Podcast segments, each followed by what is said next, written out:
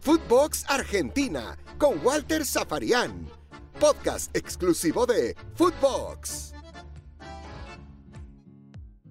Muy bien, estamos abriendo un nuevo capítulo en nuestro tradicional espacio de podcast de Footbox Argentina, aquí en las plataformas de Footbox. Y esta es una semana muy especial, una semana que tiene nada más y nada menos que un River Boca con eliminación directa. Eh, y cada vez que juegan River y Boca, separa la Argentina, separa América. Quien eh, hizo una encuesta en Europa en un momento determinado en los medios de comunicación determinó que es el clásico o el partido que todo el mundo quiere ver.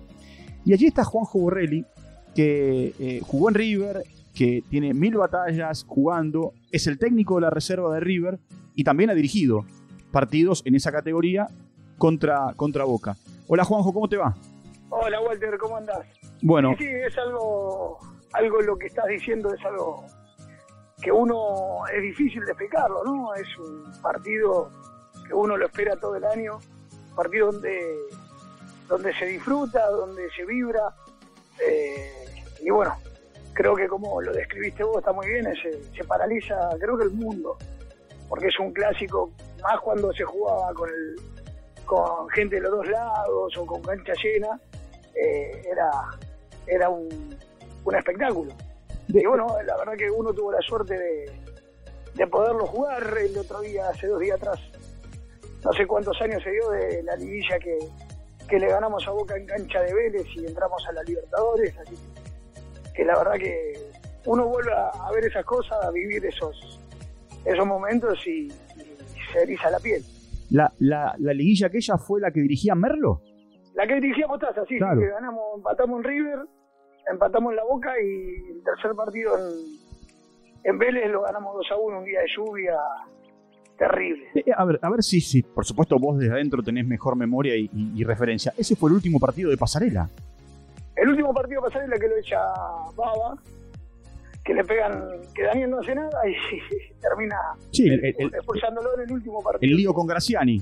El lío con Graciani que lo tiene Tiburcio, pobre, pobre Alfredo, que en paz descanse, eh, que lo tiene con, con Tiburcio, con Cerrizuela y termina, terminan echándolo a, a Pasarela. A ver, vos sos un producto genuino de las divisiones menores de River. Sí, Eh, desde chico se vive eh, sí, el clásico. Sí, sí, sí, de chico se vive, de chico uno ya aprende a lo que es jugar esos, esos partidos, esa clase de partidos y bueno, eh, ya cuando te toca en cualquier categoría, en infantiles, en amateur, en reserva o en primera, esa semana previa y la semana la semana después, si te va bien, es, es, es placentera. A ver, una cosa es jugar en, en inferiores o en reserva, que llegás un rato antes del partido, y otra cosa es cuando ya estás en primera, que tenés que concentrarte, que hay, bueno, todo, todo un, eh, un, un tiempo previo al partido. ¿Cómo son? Una cosa es concentrarse para cualquier otro partido, y otra cosa es concentrarse para el Boca River, River Boca. Y uno, lo, ya te digo, yo, eh, experiencia personal, yo lo disfrutaba, disfrutaba mucho de eso, eh, de la concentración, de, de- de pensar cómo vas a jugar, a quién vas a encarar, cómo festejar si haces un gol, de, disfrutar el, partido. Y sí, yo creo que eh, el, tiempo que, que terminás el calentamiento a salir a la cancha creo que es el peor momento, porque ahí es donde están todos, todos los nervios, porque esos 5 o 10 minutos que quedan para entrar a la cancha no, no pasan más, pero bueno, uno después cuando entras a la cancha lo entras a disfrutar. Una cosa es el hincha, ¿no? Que por supuesto cuando se sortea o se da a conocer el calendario, mira a ver en qué, con quién arrancan eh, y en qué fecha se juega el clásico. ¿Al futbolista le pasa lo mismo o no? Sí, sí, sí, porque el futbolista también es, hincha, más cuando vos sos de las inferiores, que saliste de- tan chiquito en el club, lo primero que mirás en cualquier, ya te lo digo, no solamente en primera, en cualquier categoría, te fijas cuando, cuando jugás el clásico y dónde lo jugás. Así que sí, sí, lo vivo, yo lo vivo como hincha. De- decime, estamos hablando con, con Juan José Borrelli, se viene el clásico, se viene el River Boca por Copa Argentina, uno de los dos sigue, el otro, do- el otro se queda afuera. Eh, Como jugador, ¿cuál fue ese clásico que vos decís, mira, no lo borro nunca más de mi memoria? No, y es el de la liguilla, el de la liguilla. Es en la cancha de Vélez. En la cancha de Vélez, sí, sí, ese clásico fue, fue terrible porque encima llovía muchísimo y, la verdad, levantar la cabeza y ver la hinchada de River que, no paraba de alentar, eh, fue, fue terrible. Tengo ese recuerdo, lo tengo no soy muy memorioso, pero ese lo tengo muy bien guardado.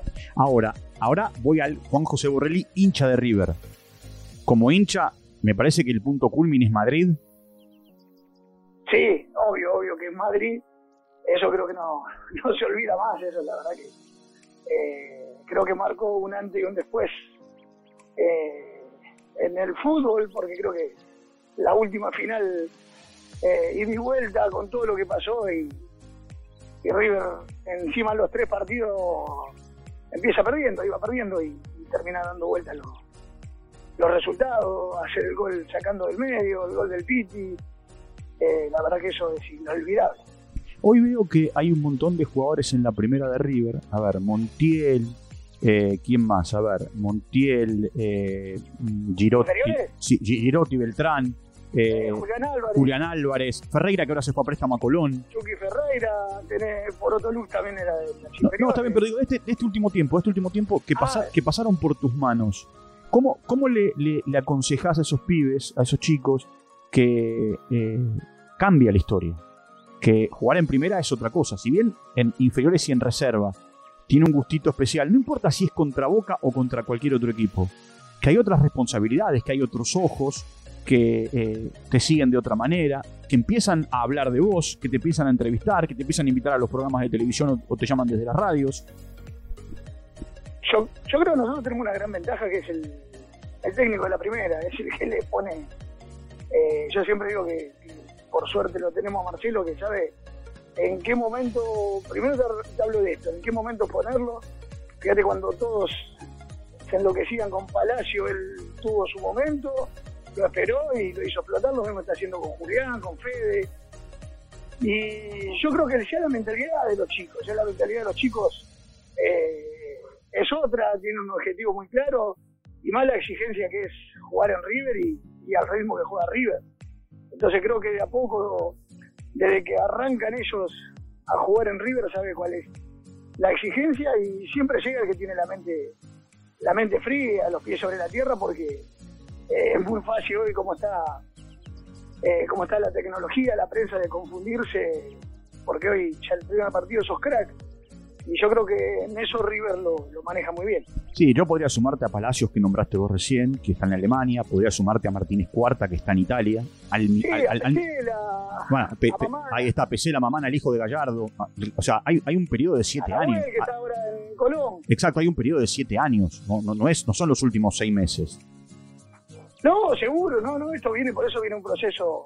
Por eso cuando dicen de que hablan, yo siempre defiendo mucho lo que es las inferiores de River porque eh, siempre da jugadores, no solamente a River, le da al fútbol argentino y al fútbol eh, mundial. Y vos fíjate en la selección, había seis jugadores que habían salido a las inferiores de, River, la que salió campeón de la Copa América.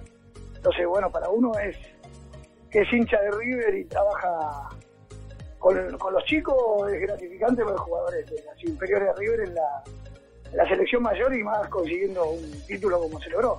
A ver, ¿cómo es tu trabajo con Gallardo? Si bien vos dirigís la reserva, vos sos una usina constante de jugadores para él.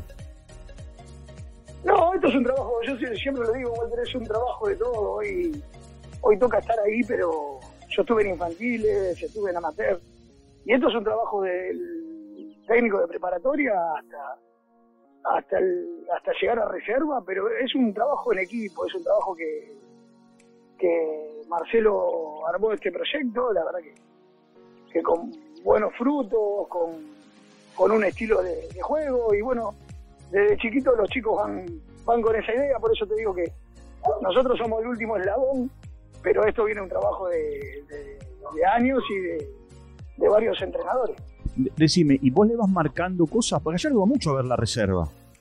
Sí, va todos los partidos, si no, la, mira por, televisión. Porque digo, también, también esa es una manera de estar encima de lo que él necesita.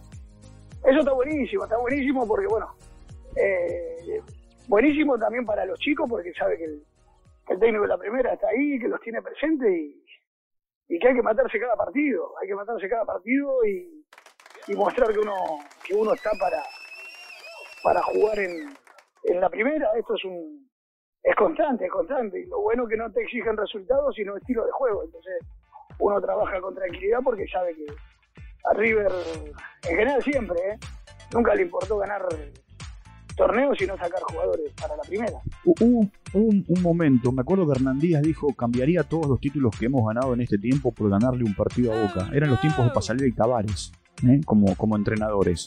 Eh, de, River y Boca. Claro, por eso vos fuiste parte de aquellos equipos. Ahora, eh, hoy como que se dio vuelta la moneda eh, y, River ha dominado en los últimos años, no solamente en Madrid. Ha ganado partidos en el plano local y también, por supuesto, la famosa Supercopa en Mendoza. Y me parece que ahí es donde empieza el cambio, ¿no?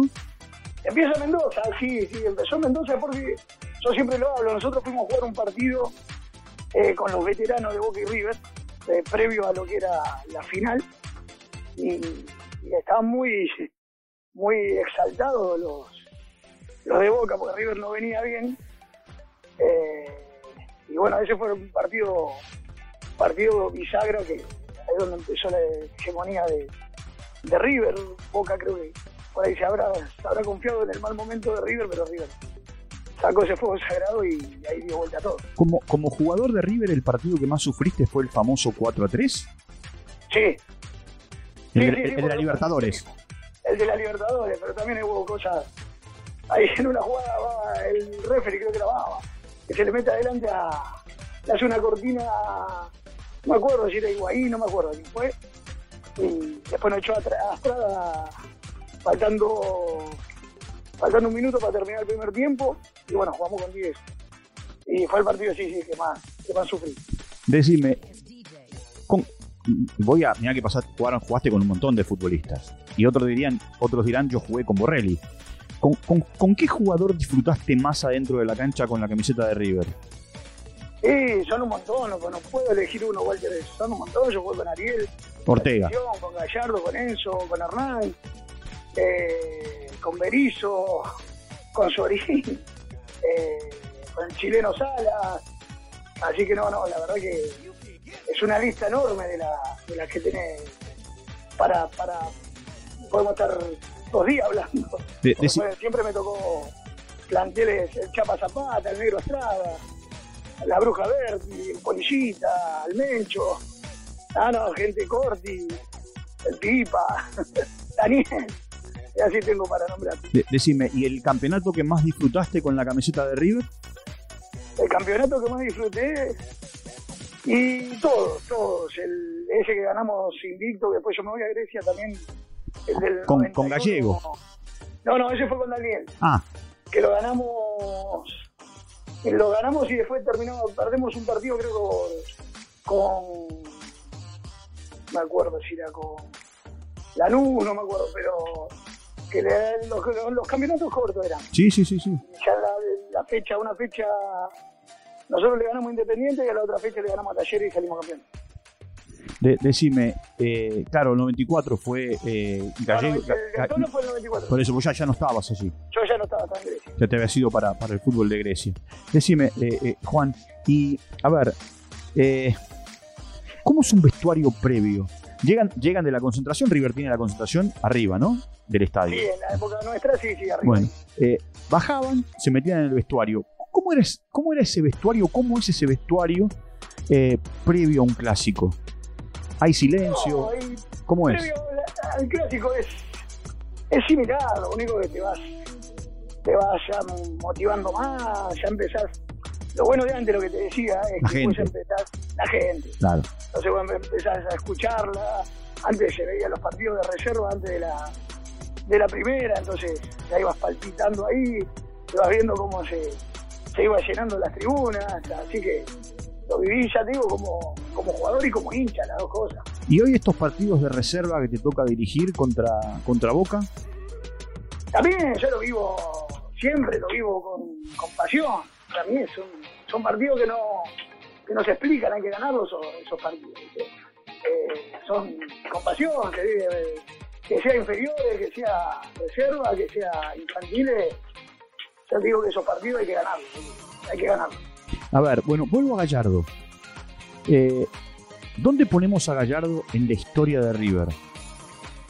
Y yo no lo vi a, a Bruno, pero creo que el, el, más grande de la historia de River, lo que logró, lo, el respeto internacional que, que también logró Marcelo es, es, impresionante.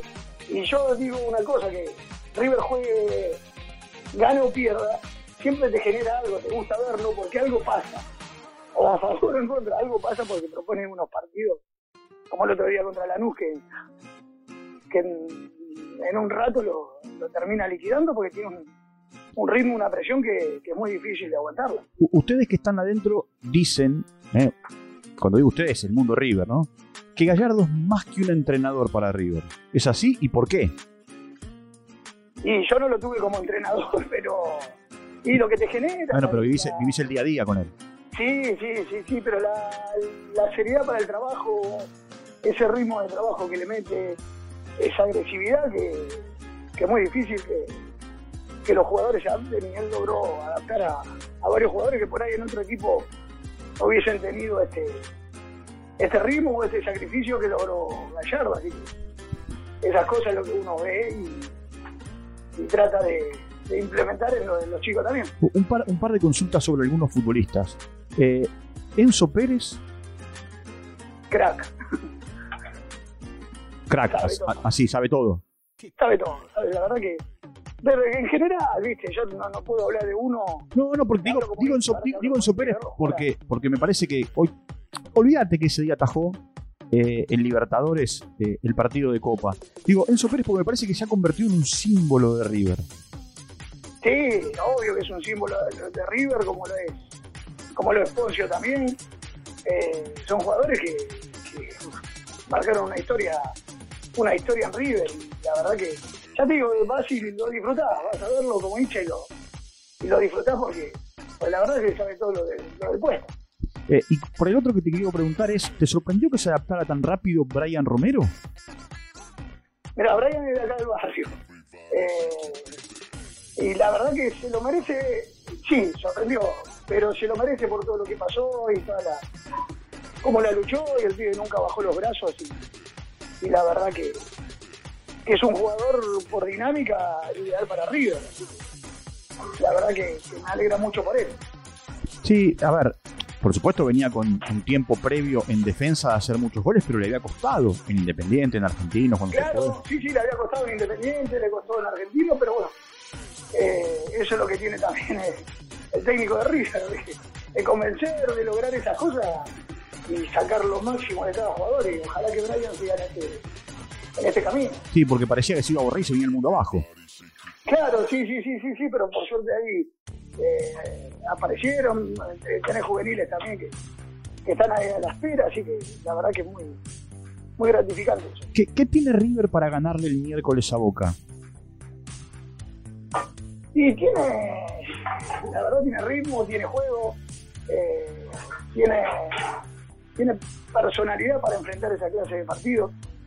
Igual los clásicos son, son cosas, eh, a veces uno llega mejor que otro y después termina, termina perdiendo, eso nos pasaba a nosotros cuando jugábamos, pero creo que tiene todas las condiciones como para ganar el partido. Bueno, Juanjo, por supuesto querés que gane River. Eh, obvio. ¿Eh? Eh, decime, decime si, hay, si hay empate se define por penales. ¿Aguanta el corazón un clásico definido por penales? Y la verdad que con eliminación como es ahora es complicado, es complicado. Pero pero no creo que llegue a esa, a esa instancia River. Bueno. ¿Vos decís que se define antes de los 90? Yo creo que se define antes de los 90. Ojalá, ojalá que sea un buen espectáculo, eh, esté con calma, que no haya ahora sacando el fanatismo, sacando que no haya que no haya nada raro de, de agresión y esas cosas, porque bueno, eh, el fútbol es un, es un juego, es una pasión, obvio que querés ganarlo, pero la vida está por delante de todo. Bueno, un abrazo grande, gracias por el tiempo. Un abrazo. Bueno, un abrazo grande. Juan José Borrelli charlando con nosotros, hablando del clásico, hablando de River Boca. Se juega el miércoles, se juega en La Plata. Uno pasa, el otro se queda afuera. Es la Copa Argentina. Esto es Footbox Argentina, disponible en todas las plataformas de, eh, de podcast y, por supuesto, avalado por, por Footbox. La seguimos mañana. Un abrazo grande. Footbox Argentina con Walter Zaparián. Podcast exclusivo de Footbox.